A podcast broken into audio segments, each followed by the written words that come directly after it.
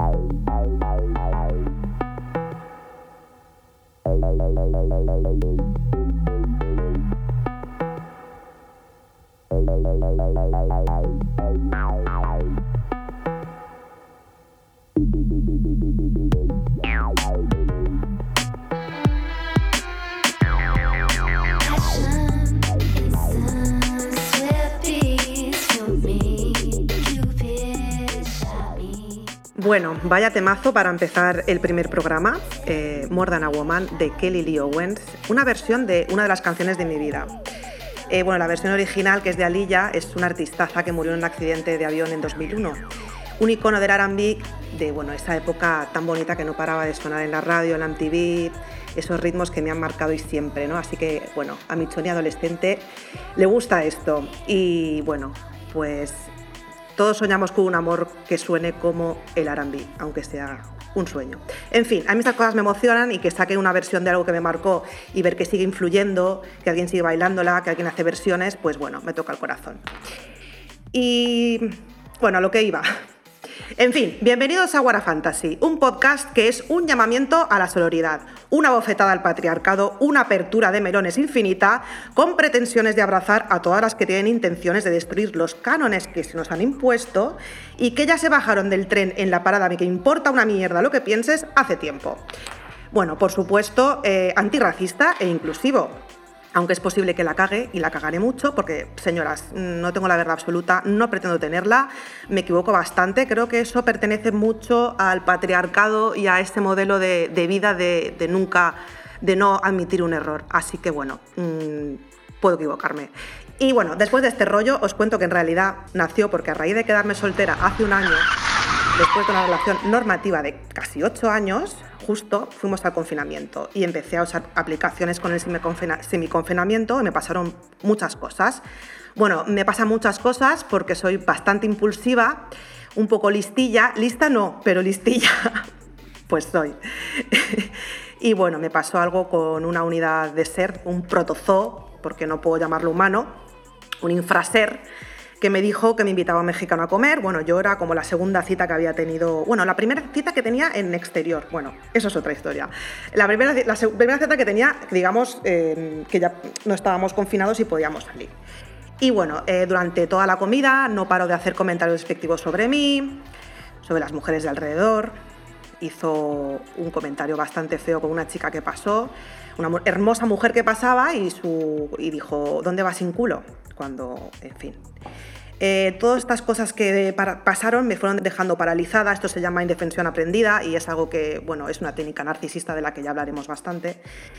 Pero bueno, él siguió hablando de su maravillosa carrera como programador musical, él, él, él, para coronar, para coronar esta historia.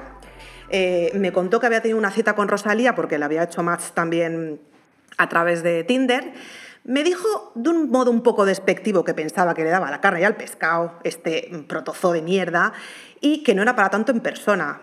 Y bueno, y me dijo que también era su carta de oro en las citas. Mm, muy bien. Y después de eso, después de estar 20 minutos hablando, sin parar de hablar, eh, me dijo que, que oye, que, que, no paraba de comer yo, que mientras estaba hablando, Ay, perdona, si quieres ni respiro, bebé, no sé, si quieres te doy toda mi atención y, y ya está.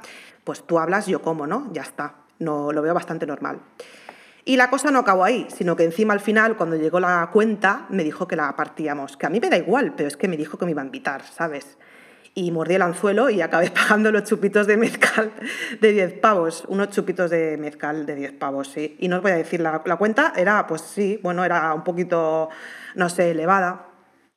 Pero, pero en ese momento me hubiese encantado que alguien me hubiese dicho, o yo haber estado lo suficientemente empoderada para poder decir, pues mira, no, o levantarme en medio de la cita y largarme cuando empezó a decir lo del culo, o mm, algo que parece obvio para mí ahora, en ese momento no lo era. Pero esto lo he tenido que fortalecer a través del tiempo, con la, la experiencia, con mucho empoderamiento, con mucha terapia, mucha diversión, mucha práctica, mucho hablar con las amigas. Y bueno, es que hay un montón de leyes no escritas que aunque no están, siempre hay algo que, que se nos escapa, ¿no? Creo que muchas pueden pensar, pues bueno, yo me habría levantado, yo en ese momento no tenía la suficientemente, digamos, fuerza o no tenía la suficiente experiencia, llevaba ocho años sin citas y, no sabía, el, el, juego como que no lo sabes. Entonces me dejó una sensación de mierda aquella cita y que me quedé con las ganas de alertar a todas las mujeres sobre este infraser protozoico. Y nació la necesidad de compartir estas experiencias, ayudarnos, mm, crear un espacio de soporte mutuo. ¿no? Me hubiera gustado empapelar, me gustaría aún empapelar la ciudad con la cara de este ser infraser, perdón, pero claro, no puedo porque creo que es ilegal. No lo sé, si alguien es legal, por favor que me lo diga. Y si alguien quiere saber quién es, que me lo diga también, porque además creo que es una persona, o sea, no pública, pero como que está por ahí, ¿no? Como que está en movidas.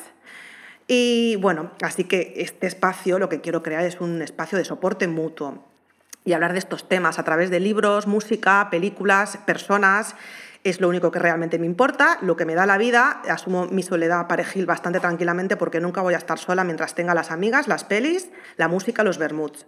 No os preocupéis que cuando seamos viejas viviremos todas en una colmena, nos, nos eh, eh, aguantaremos las unas a las otras y yo creo que esto sí que es como una evolución natural que va a surgir de alguna manera porque realmente, no sé, pienso que para estar mal en pareja no se está, ¿no? Y bueno, las personas que, que voy a elegir para hablar de, de estas cosas, son gente cercana, gente que tenga cosas que decir, personajes del mundo, anónimos o no.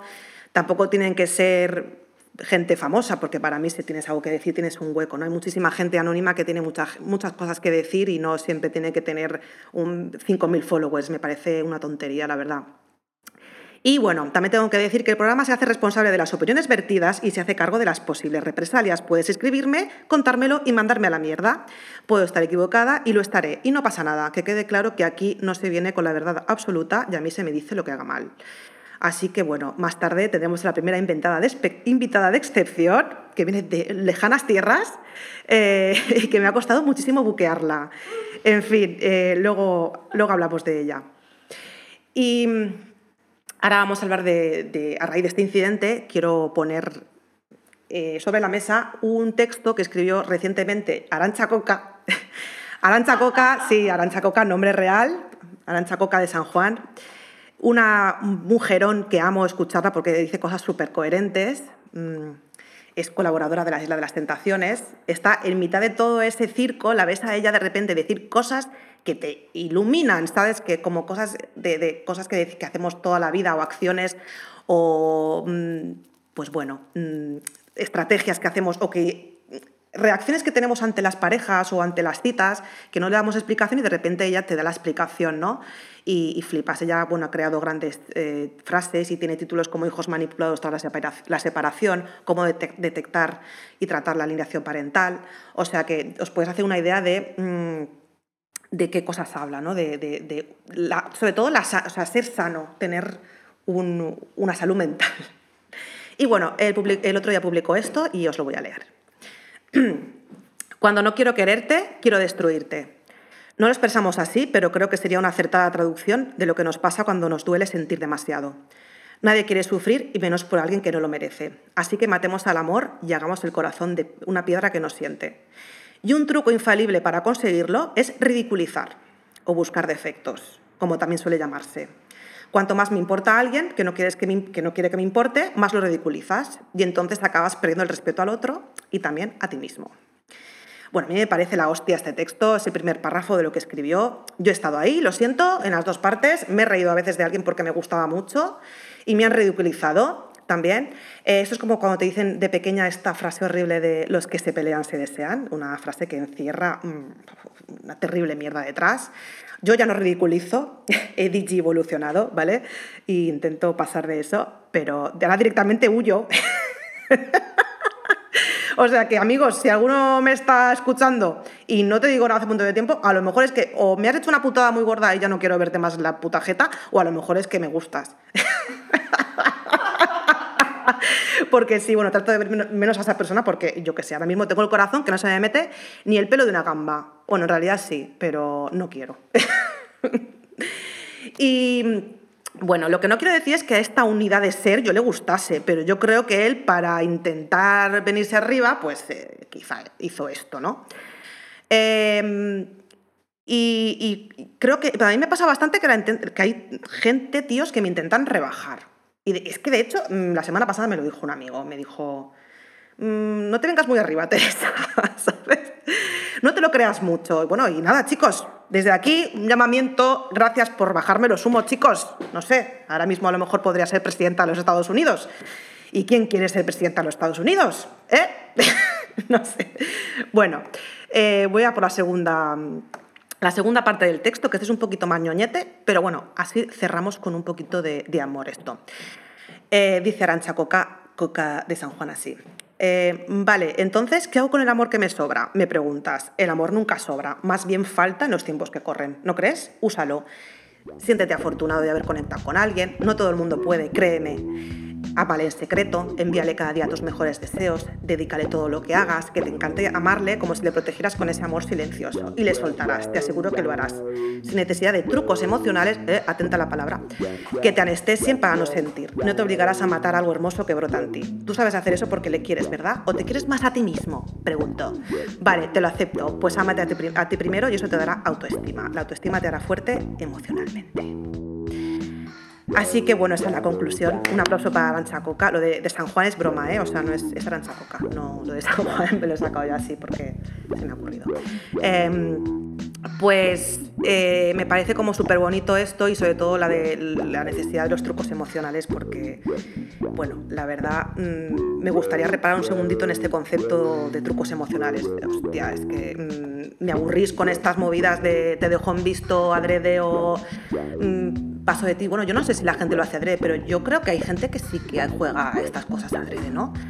Eh, juego a no contestarte. Para mí es una red flag absoluta. Hashtag red flag. Mm, puedo pasar un par de strikes, ¿no? Es normal que la gente pueda desquedar un par de veces, es normal que la gente que no te conteste a veces, por supuesto.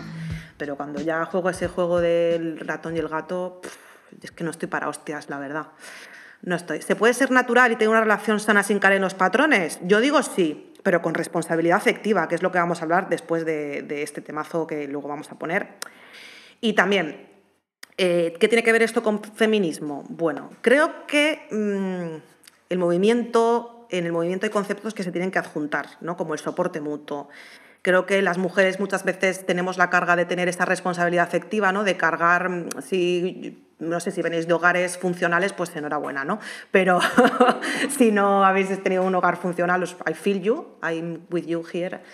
Y bueno, pues entonces quizá las mujeres o siempre tienen que soportar, bueno, yo traigo la comida, yo trabajo, bueno, porque venimos de una generación de boomers que ha sido así el concepto, eh, yo eh, traigo la comida y tú te ocupas del hogar, de crear hogar, del alimento, o sea, de lo que es eh, comer, las cosas más, las, las, cosas sensitivas, digamos, y, y de los sentimientos, pues yo no me ocupo porque yo traigo la comida y ya hago bastante, ¿no? Como si estuviéramos en una cuevita. Es que creemos que hemos hecho un montón y hemos hecho un montón, pero realmente eh, queda un montón por hacer. Creo que en las relaciones normativas se suele responsabilizar durante mucho tiempo a la mujer y se, ha hecho así y tiene que sujetar toda la parte emocional. O sea, es, tú te encargas del hogar y yo me encargo de traer el dinero. Y, y bueno, para hablar de este tema os voy a dejar con ese temazo de Robin S. de 1993.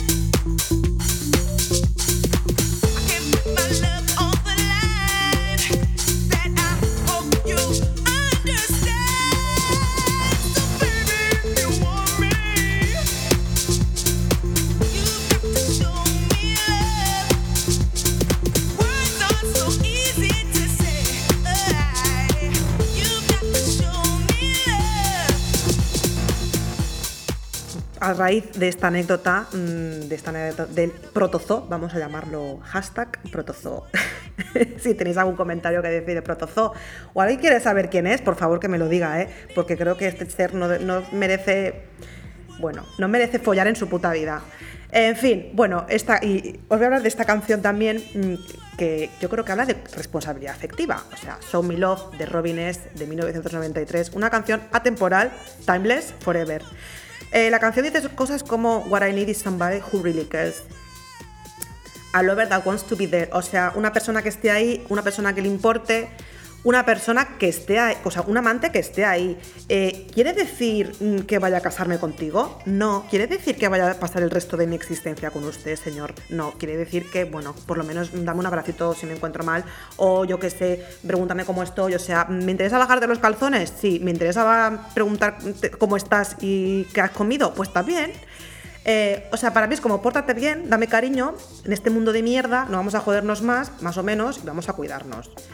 Y bueno, también dice como, so baby, if you want me, you had so me love, words are so easy to say, alright. Algún día hablaremos de esto, porque las mentiras y las palabras no son necesarias. Esto de no hablo con ninguna más, tampoco hace falta decirlo cuando es evidente que no.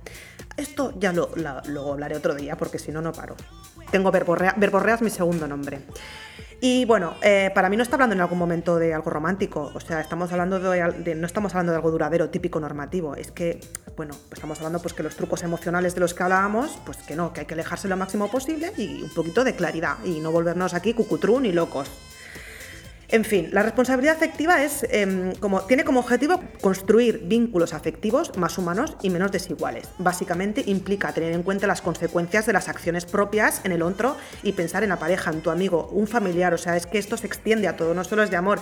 Es eh, antes de tomar una decisión, eh, pensar cómo te puede afectar a la otra persona, ¿no? Básicamente para mí es ser un ser humano funcional emocionalmente y hacerte cargo de lo que haces. Es decir, mm, estoy haciendo esto, bueno, pues voy a hacer, si voy a tomar esta decisión y a lo mejor, pues, eh, vale, me estoy viéndome con esta persona y voy a quedar con otra, pero, en fin, muchas, me estoy metiendo en un jardín, ¿eh?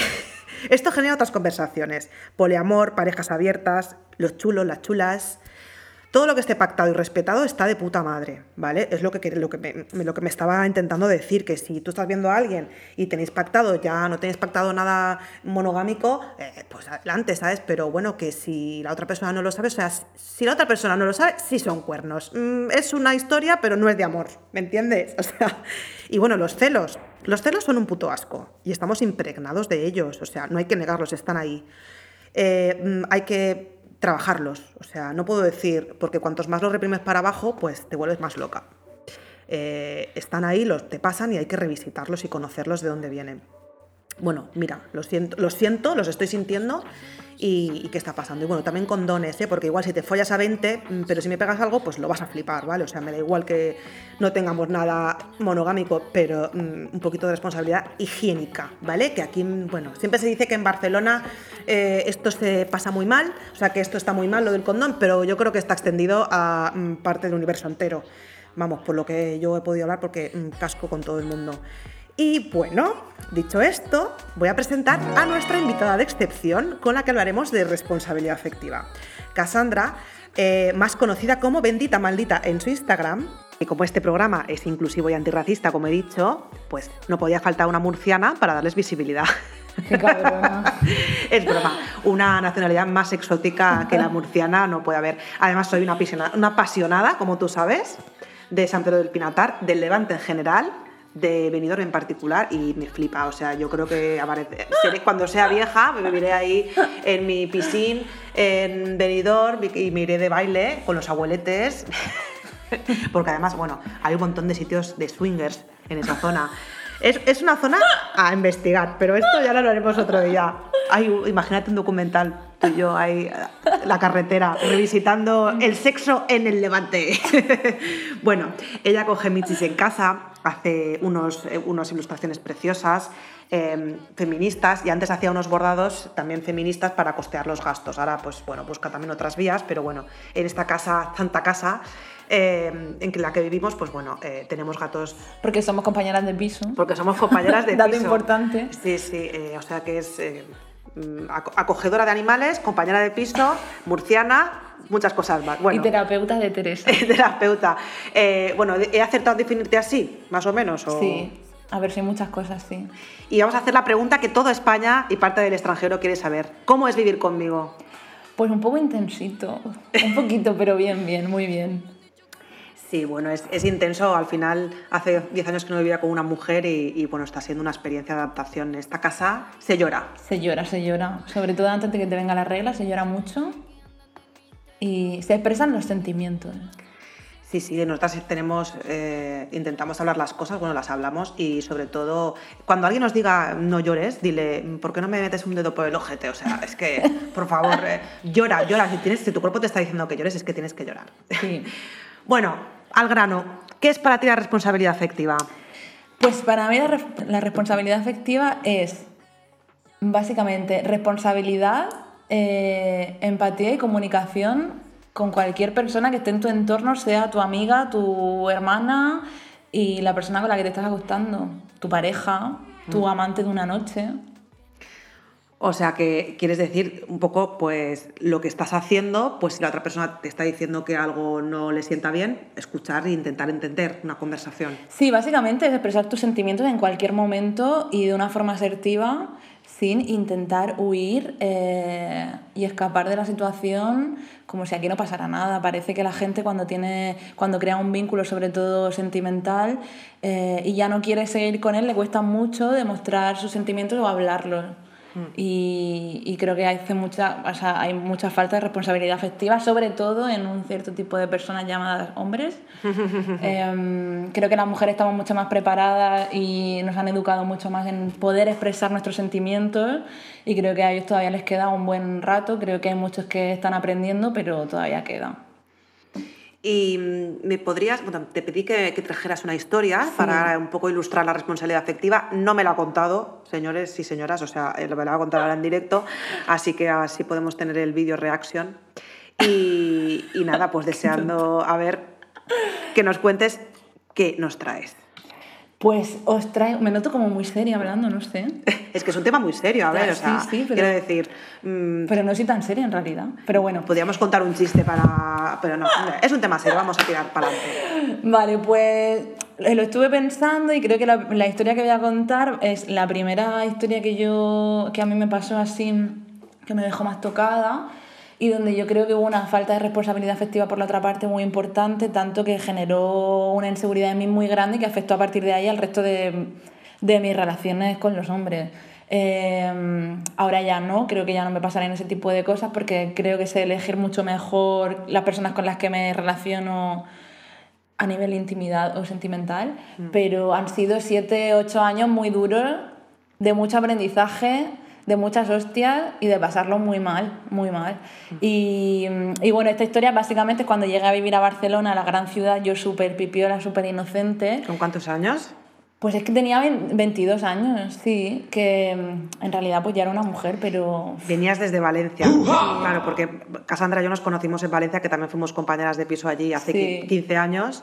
Sí, y, sí. y bueno, pues luego la vida nos volvió. Tere me enseñó lo que era irse de fiesta. Básicamente. Pues esa historia es muy buena. Sí, sí. Em, mejor, mejor no la contamos. bueno, eh, brevemente. Bueno, básicamente me lié en mi primera noche cuando yo tenía 17 años con un tío de 31 años. La, la pava esta de Murciana se vino a vivir a mi casa y era su cumpleaños y salimos para salir al- por el Carmen en Valencia, no había nada abierto. Y total, pues vimos una fiesta de una casa Y, Y- Teresa dijo, vamos a comprar una botella de vino y aparecemos allí. Y preguntamos por Carlos, porque siempre Por hay un Carlos. Sí. Entonces subimos y era una fiesta de osos disfrazados, ¿no? Era, estaban como disfrazadas todas de aeróbic. Mm, sí. Y, Un poco 80s. y claro, y nosotros en plan de venimos de parte de Carlos. Y el chico, ¡ah, genial! ¡Pasad! Y allí que entramos. Y nada, al entrar, claro, una botella de vino y Carlos siempre te dan una puerta, una, un ticket. Y, y al llegar allí, luego llegó Carlos, no nos Y- conocía, y le contó por esto, y le hizo mucha gracia y bueno, ahí Y ya. pues, y esa fue pues nuestra vivencia. Imagina, imaginaros, imaginaros. sí. Yo no tenía ni móvil. No tenías ni móvil. Sí. Imaginaos qué guay es vivir conmigo. Intenso, pero divertido. Bueno, total, que se nos va la pinza. Eh, entonces, con 22 años, yo me vine a Barcelona a vivir y eh, fui a hacerme mi primer tatuaje. Hmm. Y claro, yo estaba muy nerviosa pues porque era mi primer tatuaje. Y tenía mucho miedo de que saliera mal, de que me- no me lo hicieran bien, de que no me gustara, de luego arrepentirme. Y nada, fui a un estudio de Barcelona muy famoso O aquí me tatuó un, un chico bastante famoso, eh, bueno, famoso entre comillas. Eh, y nada, yo estaba pues, muy nerviosa, él no paraba de preguntarme cosas, porque yo también soy ilustradora, sobre dónde había estudiado, bla, bla, bla, dónde podía ver mi trabajo, tal, total. Yo no me enteré de para nada de que estaba intentando ligar conmigo. Y, y nada, un mes más tarde, eh, revisando mis mensajes de Facebook, había, no sé si sigue estando, como una bandeja de entrada donde te llegaban los mensajes de personas que no Sí, tenías agregadas existe. en Facebook. Mm. Bueno, en Instagram ahora pasa igual. Eh, y entonces, pues tenía un mensaje de este chico, de ese mismo día, o sea, como de cinco minutos después de que yo hubiera salido del estudio de tatuaje, donde me decía que le había encantado, que le encantaba mi culo, que, que, buah, que le había flipado, que quería conocerme, que bla, bla, bla. Entonces, bueno, a mí la verdad que el chico de primera no me gustó nada físicamente y en ese momento yo tenía pareja, tenía una relación abierta, pero estaba súper, súper enamorada de, de Manuel, mi pareja. Él vivía en Alemania, yo vivía en Barcelona, entonces nos íbamos viendo pues una vez al mes o así y habíamos eh, acordado tener una relación abierta y que cada uno pudiera experimentar, ya que éramos tan jóvenes, pues... Muy ¿no? bien, muy bien. Pero yo aún así hacer ese paso de conocer a alguien, pues para mí era como muy importante, porque sentía pues dentro como así como si le estuviera traicionando. Pero bueno, yo me dejé querer un poco, le seguí un poco el rollo a este chico y al final terminamos escribiéndonos durante exactamente tres meses. Tres no, había, meses. no había WhatsApp, era todo por SMS. o sea, estabais esmes- texteando. ¿Cómo, cómo? Estabais, o sea, SMS Eh, texteando. me acuerdo en aquella época que parecía que el, el lenguaje SMS iba a ser el final de, de las novelas, todos los titulares en los telediarios de Antena 3. El desafío de los educadores con el, con el Sí, lenguaje. es verdad. ¿Tú cómo, cómo te despedías en los Yo los supongo que me despediría con un besico. Murciano. Yo no, no solía abreviar mucho. O sea, cuando era adolescente sí, pero luego ya cuando era mayor no. Ya era rica, podía gastarme el dinero que quisiera y se tenía que escribir. Bueno, rica. Cobraba 1.100 euros al mes. Bueno. Y yo, yo siempre ponía un beset en valenciano, o sea, uno, B y siete, un beset. Y ponía Deu, un A, 10. Bueno, eso sí. Sí, sí, sí. Eh, No, un besico, un y aquí seguimos hoy en día con el lenguaje, o sea, no, no ha añadido nada. Es que, que, por favor, señores. Bueno, sigue. Total, que nada, pues este chico estuvo ahí pico para, pico para durante tres meses, eh, diciéndome que quería quedar conmigo, que quería conocerme, que le diera la oportunidad. Eh, y yo pues estaba ahí que no sabía, porque al principio no me gustaba nada, luego me empezó a gustar un poco, luego me empezó a gustar un poco mucho y al final terminé súper pillada. Y eran, o sea, no te, no te exagero, nos mandábamos como unos 50 mensajes al día. Flipo. ¿Y con eso que tenías el teléfono de tarjeta de prepago o de contrato? Lo tenía de contrato y me lo llevaban mis padres todavía en ese momento. Y un día me llamó mi padre y me dijo, en plan, ¿qué coño estás haciendo? ¿A quién coño le están mandando 50 mensajes al día? La verdad no me acuerdo qué mentira me inventé, no lo sé. Pero, Por pero trabajo, papá. Es un salí, trabajo de Salí clase. del paso, salí del paso, pero bueno, supongo que él se lo imaginaría. Y, y entonces nada, pues ahí estaba yo ahí todos los días pensando en él, todas las noches pensando en él, fui a ver a mi novio, pensaba en el chico este. Total, que al final dije, bueno, si tengo una relación abierta es por algo y tengo que investigar y ver qué pasa ahí. Mm. Entonces un día, sin venir a cuento, pues le dije que sí, que él estaba todo el rato que quería invitarme a su restaurante favorito, que era un japonés que había justo debajo de mi casa. Es que me acuerdo de todo. Debajo Y- de su casa. Es debajo de mi casa, porque su estudio estaba muy cerca de mi casa, entonces, o sea, él y yo estábamos todos los días a tres minutos de distancia, básicamente. Qué movidote, tía. Y nunca me lo crucé, ¿eh? ¿Y Nunca. tú en qué barrio vivías en esa época? Es que no lo puedo decir porque si no se va a saber el estudio, tía. Ah. Aquí haciendo labor periodística. No, no se sigue, puede Sigue, decir. sigue, sigue, vale. De hecho, si me está escuchando, o- ay, no sé. qué Ojalá le- te escuche. Ojalá, ojalá, es que me encantaría. Eh, total, que nada, que decidí quedar con él. Y entonces, nada, cuando le dije que sí que quedaba con él, em, quedamos un martes y él estaba como, ¡buah, no me lo creo! Por fin lo he conseguido, no sé qué. Y nada, yo me pedí el día libre para ir a la peluquería, para depilarme por si pasaba algo. Eh, toda ilusionada. Toda ilusionada. Yo, pobre, es que me recuerdo como tan inocente, tan, tan inocente. O sea, hace tanto que no me ilusiono. Los 23 es que, guau, O sea, yo nunca, mm, hace mucho que no me ilusiono así para ir a una cita. Ya te digo. Que, que, gracias a Dios, ¿eh? O sea, gracias a Dios en realidad. sí, es, como das pena, o sea, como un poco de pena y un poco Es como que me da nostalgia para la de los y digo, joder, qué bien, no pasarlo tan mal cada vez que vas a quedar con alguien, ¿no? Sí, sí, sí. Y, y entonces nada, pues yo ya toda depilada, maquillada, peinada, perfectísima. Eh, nada, le escribo y le digo, vale, genial, pues dime hora y sitio y ahí estaré. Y ¿A ti te escribió? ¿Te contestó? ¿Te dijo...? No dijo nada después de obtener el sí. Contestó. Mind blowing, bomba, pa, pa, pa, pa, pa, Auschwitz, eh, por favor, guerra civil. Mm, eh, nada de nada. Tejero tirando disparos eh, en el. O sea, ¿qué me estás contando, tía? Em, vaya unidad de protozoo. Sí, nada de nada. Una y, unidad y ya está, y ahí, y ahí se quedó todo. ¿Y tú te crees que yo le pregunté, oye, ¿qué pasa? ¿Por qué no me contestas? No, porque me sentía que yo no tenía derecho a preguntar absolutamente nada, que no era mi pareja y que él podía hacer lo que quisiera y, y que si su decisión era no contestarme y no contarme qué le había pasado, que yo... O sea, en realidad yo no pensaba eso, eso es lo que yo creo que decía la gente, pero en el fondo lo que pensaba era como, ¿qué le voy a preguntar? Va a pensar que estoy loca, va a pensar que soy súper posesiva, va a pensar que... Él va a pensar, va a pensar, va a pensar, va a pensar. Eso nos pasa, ¿no? Que, que, no queremos quedar como locas y, y entonces como dejamos de sí, estar. sí, sí, es que la verdad que me acuerdo y me doy penica. Been there, done that.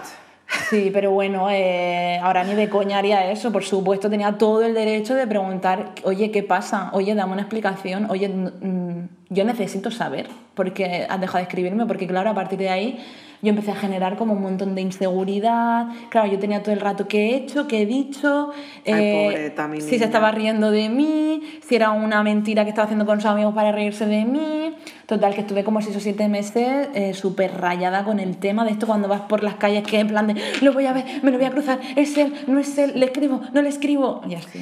Una pregunta, Cassandra, ¿qué le dirías ahora a la Cassandra de los 23 años? Uf, quiérete mucho a ti misma le diría en plan, no hay absolutamente nadie en la Tierra, nadie que te haga pasar esos soponcios. o sea, nunca pasarlo así por nadie. Eh, pero o sea, no es algo como, ah, no puedes pasarlo así por nadie. No, es algo como que interiorizas y a, a día de hoy ya nunca me lo tomaría así. Es que no daría ni pie a que eso pasara. Y o sea, no lo has vuelto a ver, no has tenido ningún tipo de... No he tenido ningún tipo de contacto con él, nunca lo he vuelto a ver. Sí que es verdad que lo miro así un poco de vez en cuando por Instagram, pero un poco porque me, me pica la curiosidad. Pero eh, al cabo de los 5 o 6 años yo me mudé a Granada, entonces allí fui a un estudio de tatuaje donde me quería hacer más tatuajes y tal. Y el chico que, quería, que yo quería que me tatuara no tenía sitio en la agenda. Entonces me, yo quería un tipo de tatuaje en concreto, me miró el que yo llevaba y me dijo, ay, pues, ¿sabes qué? Este tipo de tatuaje lo hace muy bien un chico que viene de Barcelona, que se llama bla, bla, bla, eh, y que justo viene la semana que viene, si quieres te doy cita con él. Y era él. ¡Wow! ¡Qué casualidad, ¿no? o sea, la vida te estaba poniendo delante como una oportunidad de decir algo, ¿no? Sí, ¿y qué hice yo? Pues dije que no. Pero claro, también, una vez más, pues supongo que no estaba preparada para eso. Ahora me pasa eso y diría, en plan de sí, sí, ah, dame cita con él. Te comes mi cara. Sí, y tanto, y tanto. Y el tatuaje que, que, o sea, es algo especial, que es un artista mm, que hace. Hiperrealismo. Hiperrealismo. Sí. Vale. Sí, sí. Vale. Y nada, y esa es un poco mi historia. A partir de ahí, eh, pues claro, cada vez que me relacionaba con un chico, pues siempre tenía como. Era como todo súper premeditado, tenía mucho miedo a mostrarme, tenía mucho miedo a que si le daba lo que querían de repente desaparecieran. Entonces, básicamente, dejé de ser yo para ser. Eh, no sé, como para hacer algo que yo intuía que los chicos buscaban para, para gustarles. Bueno, fue. Una piedra dura de chipiona. Sí, fue una, una rayada de cabeza brutal que hasta los 7 8 años no conseguí. O sea, en ese momento, o sea, en todo ese tiempo, cada vez que me relacionaba con un chico, pues yo actuaba raro. Hmm. Muy raro. Como con miedo. Claro, con miedo al rechazo, con miedo a mostrarme. Sin naturalidad, claro, es que cuando te pasa esto y no hay un cierre, no hay una respuesta, Exacto. claro, y si te quedas en el bucle de la respuesta. Es... Porque al final es eso, o sea, la responsabilidad afectiva para mí es básicamente decir cómo te sientes. Y cuando tú dices cómo te sientes, eh, no hay nada que replicar ahí. O sea, en el momento en el que. O sea, él, a él le podían haber pasado 500.000 cosas. Que yo dejara de gustarle, por ejemplo, si él me hubiera dicho, mira, la verdad que ya no me interesa. He conocido a otra persona, o ha, ha sido tanto tiempo que al final he perdido el interés, pues yo le habría dicho como Estoy casado y tengo tres hijos. también, también me lo planteé. Eh, pues yo le habría dicho como, vale, ok, o sea, te puede doler más o menos, pero no hay nada que replicar ahí cuando una persona es sincera y te está diciendo cómo se siente. Y, y para mí un poco la responsabilidad afectiva es eso, es el, el, el ser comunicativo y expresarnos. Eh, y tener en cuenta que las personas tienen sus movidas, tienen sus problemas, que por supuesto no es tu responsabilidad, pero no se puede tratar a la gente y desaparecer así como si nada porque le puedes estar causando un daño irreparable, sobre todo cuando las personas son muy jóvenes. Claro. Y cómo me interesa también que has abierto el melón de la pareja abierta con tu ex, Manuel. sí. eh, ¿Cómo lo manejabais la responsabilidad afectiva? ¿Os contabais si os liabais con otra persona? No nos lo contábamos. Eh, también es un tema del que tampoco hablamos mucho después o sea, como cuando lo, lo, dejamos, hemos seguido hablando durante mucho tiempo, no nos hemos contado muchas cosas. Eh, era fácil porque era distancia, básicamente. Uh -huh. Creo que viviendo en la misma ciudad es mucho más complicado, en mi opinión. ¿Y tú crees que se debe contar eso en una pareja? Es que yo creo que depende de tantas cosas. Yo, en, en mi caso, o sea, en ese momento eh, yo estaba tan enamorada y estaba tan segura, o sea, teníamos como nacimientos tan fuertes, yo estaba tan segura de lo que él sentía por mí él vivía en Los Ángeles, bueno, entre Alemania y Los Ángeles, él se relacionaba con mujeres, pues te puedes imaginar, bueno, él es guapísimo también, se relacionaba con mujeres seguramente bastante increíbles ahí en Los Ángeles. Eh, pero yo no tenía ningún tipo de miedo porque yo estaba tan segura de lo que él sentía por mí que para mí era como, si él tiene la, si él tiene la oportunidad de conocer todo lo que quiera y aún así sigue eligiéndome a mí y con quien quiere pasar el resto de su vida soy yo y en quien se gasta dinero para ir a ver cada mes soy yo, que, que conozca es, wow. todo lo que quiera. Y si aun cuando tú tienes todo lo que quieres sigues eligiendo a la misma persona eso es maravilloso sería no, everything mayor, goals o sea sí, no ojalá pudiésemos llegar a ese punto todos no to todas todas porque realmente yo, yo, ahora mismo no creo que, que sea posible estar con un una, o sea, una misma persona teniendo sexo el resto de tu vida. No, yo tampoco lo creo. No lo creo. Y poder llegar a ese punto de decir, bueno, tengo un amor tan grande por esta persona que esto no me Claro, importa. a mí él me hacía sentir súper especial, súper, súper especial. Y yo sabía que él me quería muchísimo, yo le quería un montón. Y la verdad que durante los primeros años no me preocupé nada, el que terminó preocupándose fue él. Cuando yo sí que empecé a estar con otros chicos, él no lo llevó muy bien. Y él mismo, o sea, yo me acuerdo de una cosa que él me dijo, que fue, me asusto de mí mismo, de cómo yo he querido esto toda mi vida y en el momento en el que lo tengo, me están saliendo unos celos que no sé de dónde me vienen, tengo, tengo, tengo algo que mirar ahí. Es que los celos es, sí. es terrible. Yo voy muy chulita y digo esto, pero realmente yo a veces sí, sí que me surge. Todos ¿no? sentimos celos. Yo, de, yo dependo mucho de la persona y por personas que no siento nada de celos, por personas que sí. Mm. Depende, o sea, por supuesto, para mí depende de, de ti mismo y también depende de... No, o sea, no se trata de lo típico de, ah, no, yo soy celosa porque la persona me da razones para estar celosa. No, no es eso. O sea, para mí personalmente no es eso como tal, sino cómo te hace sentir la persona segura de lo que tenéis. No de que, no de, no de que se pueda hablar con otras chicas o no, o pueda hacer otra. Sino no. de a mí que me hagan sentir bien en la relación, que no haya estrategias raras, Exacto. ni misterios raros, ni. Ra no, eso. Eso a mí me genera celos. Cuando me mm. siento muy segura con alguien, no, no, siento ningún tipo de celo. Sí, como, como decíamos antes también, claro que es como mm, si hay se sabe lo que hay y entonces, como lo que decíamos de los condones, ¿no? Yo sé que tú eres una gran ferviente eh, defensora de los condones. Yo sí, al 100%. Al 100%. Y... Puedo decir que he follado sin condón, eh, no sé, tres veces en mi vida. Y tengo 31 años. una por década. Sí. Eh, y sí, bueno, me parece que, que, que es un tema también importante porque luego esto es el festival de las ETS, ¿sabes? Y, sí. y no mola un pelo. Nada. Yo no he tenido nunca nada, y, pero por eso, por eso precisamente creo que no hay mayor acto de amor propio que, que cuidarte.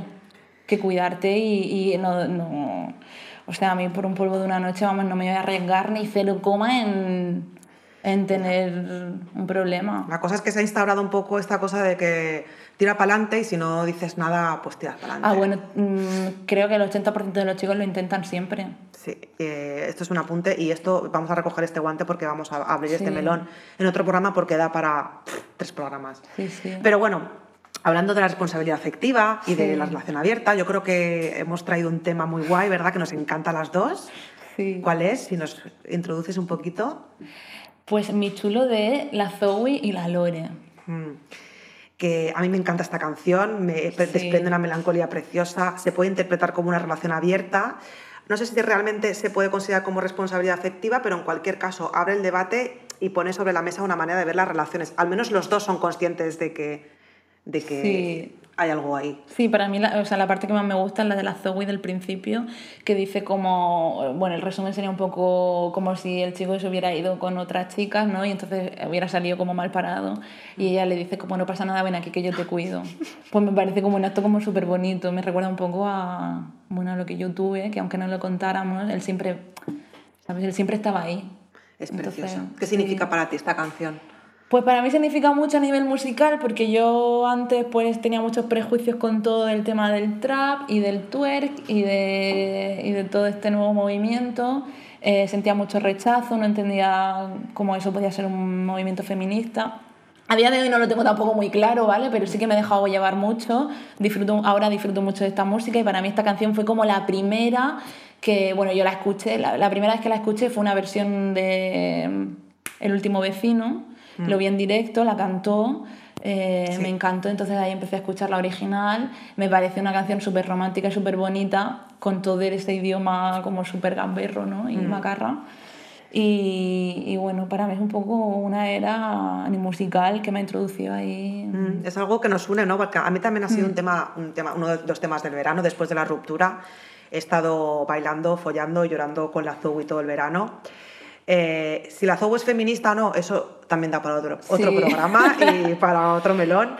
Ahí me encanta cuando le dice, yo no necesito un anillo para ser tu esposa, tú, tú eres mi papi chulo, yo soy tu chola, morenita, con actitud, vente conmigo, yo te doy luz. es que es como, sí, ven aquí conmigo, que te voy a abrazar y te voy a dar cariño, ¿sabes?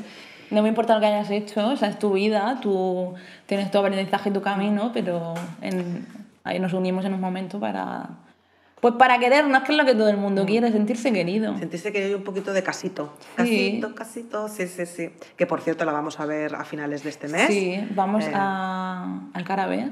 Sí, vamos a ver a, a la Zoe. Esto no es una promo, simplemente es un comentario, porque aquí no nos pagan así. Pero, pero bueno, sí. Em, no sé, me gustaría que, que, cerrases con alguna conclusión, si tienes algo más que decir para, sobre la responsabilidad afectiva. Bueno, es que tendría tantas cosas que decir, pero bueno, básicamente eso que... Mm, bueno, con todo el tema de las apps y todo eso, pues como que la gente se acostumbra muy fácilmente a tener cada vez menos responsabilidad afectiva y al consumo de cuerpos. Sí, y yo creo que es que incluso aunque sea con una persona que has hablado una semana, si no te apetece seguir hablando con esa persona, díselo, no pasa absolutamente nada. Creo que mucha gente deja de decir cosas por miedo a cómo puede reaccionar la otra persona. Y a veces si lo hablas y ves que la otra persona no reacciona mal, no pasa nada. O sea, está todo bien mm. y, y creo que conforme más en práctica lo pones, más, más te va saliendo poco a poco. Sobre todo, amigas, cuando alguien os diga algo de este tipo, como está diciendo Cassandra, que no reírse, ¿no? Intentar... A veces nos, eh, nos pueden, lo, como todos los jugos gástricos que nos entran de primeras, y a veces, a ver, ¿qué me está diciendo esta persona? Vale, voy a intentar entender y luego ya hablar. Sí, y si te hacen ghosting o, o alguien pues eso, o te acuestas con alguien y de repente deja de escribirte, mm. no es capaz ni de decirte, mira, muy igual la noche que tuvimos, pero ya no me apetece seguir viéndote. O sea, si alguien deja de escribirte, pregúntale, pregúntale, oye, hey, ¿qué pasa? Eh, me lo pasé muy bien la otra noche, ya no me quieres contestar, pero pregúntale que no tengamos miedo de pedir explicaciones porque estamos en todo nuestro derecho de pedir las explicaciones que cada una necesite y de poner los límites que cada una necesite y no estar ni más loca ni menos loca. Pues no, y, bueno, si estamos locas, pues que viva las locas, ¿no? Es que eh, no, claro. tienen unos tintes esa palabra que es como... Sí, sí, es, que es terrible. Es terrible, es terrible. O sea, la de cosas que, que no he hecho pensando, va a pensar que estoy loca, va a pensar que soy una desquiciada, va a pensar que soy súper posesiva, va a pensar que soy una celosa. Lo que habría cambiado mi vida si no hubiera tenido esa voz interior ahí diciéndome toda esa mierda. ¿Y a vosotras también os pasa? ¿Os sentís que os van a tratar de locas? ¿Os da miedo que os traten de locas? Eh, ¿Os acojona expresar lo que sentís porque no queréis que alguien os trate de demente y entonces os tiráis para abajo y os, presionáis con el puño los sentimientos en el estómago para que luego salga algo, no sé, ansiedad? un, un tumor, estas cosas, pues no, no está bien. En cualquier caso, si queréis saber más sobre estas unidades de protozoo, incluso queréis saber el nombre o la identidad, Sí, sí, que me escriban, que yo lo cuento. podéis escribirnos a, a bendita.maldita, que es su Instagram, o al mío, que es Cienfuegotes. Eh, de momento se llama Cienfuegotes. No sé si, es- luego se cambiará a Guara Fantasy, pero bueno. Y, y bueno, también a mi correo teresaccienfuegos.gmail.com y, y bueno, que muchísimas gracias por escucharnos. Eh, Sí. Estamos eh, deseando escuchar vuestras historias sobre responsabilidad afectiva y, y por si alguna vez os han tratado de locas, eh, por favor, compartirlo. Sí. Así que muchísimas gracias y no olvidéis, This is a Fantasy. Un besito. Os amo. TQ. Y os dejamos bueno, con la canción, este temazo de la Zoe y la Lore, de Mi Chulo. Y también nos encantaría saber qué representa para vosotros, qué os dice, que si os dice lo mismo que a nosotras o, o no. Y, y nada, ahí tienes. Mi chulo. Oye papi, ¿dónde estaba metido? Está sucio, tiene cara de sufrido. Te lo dije, esa gata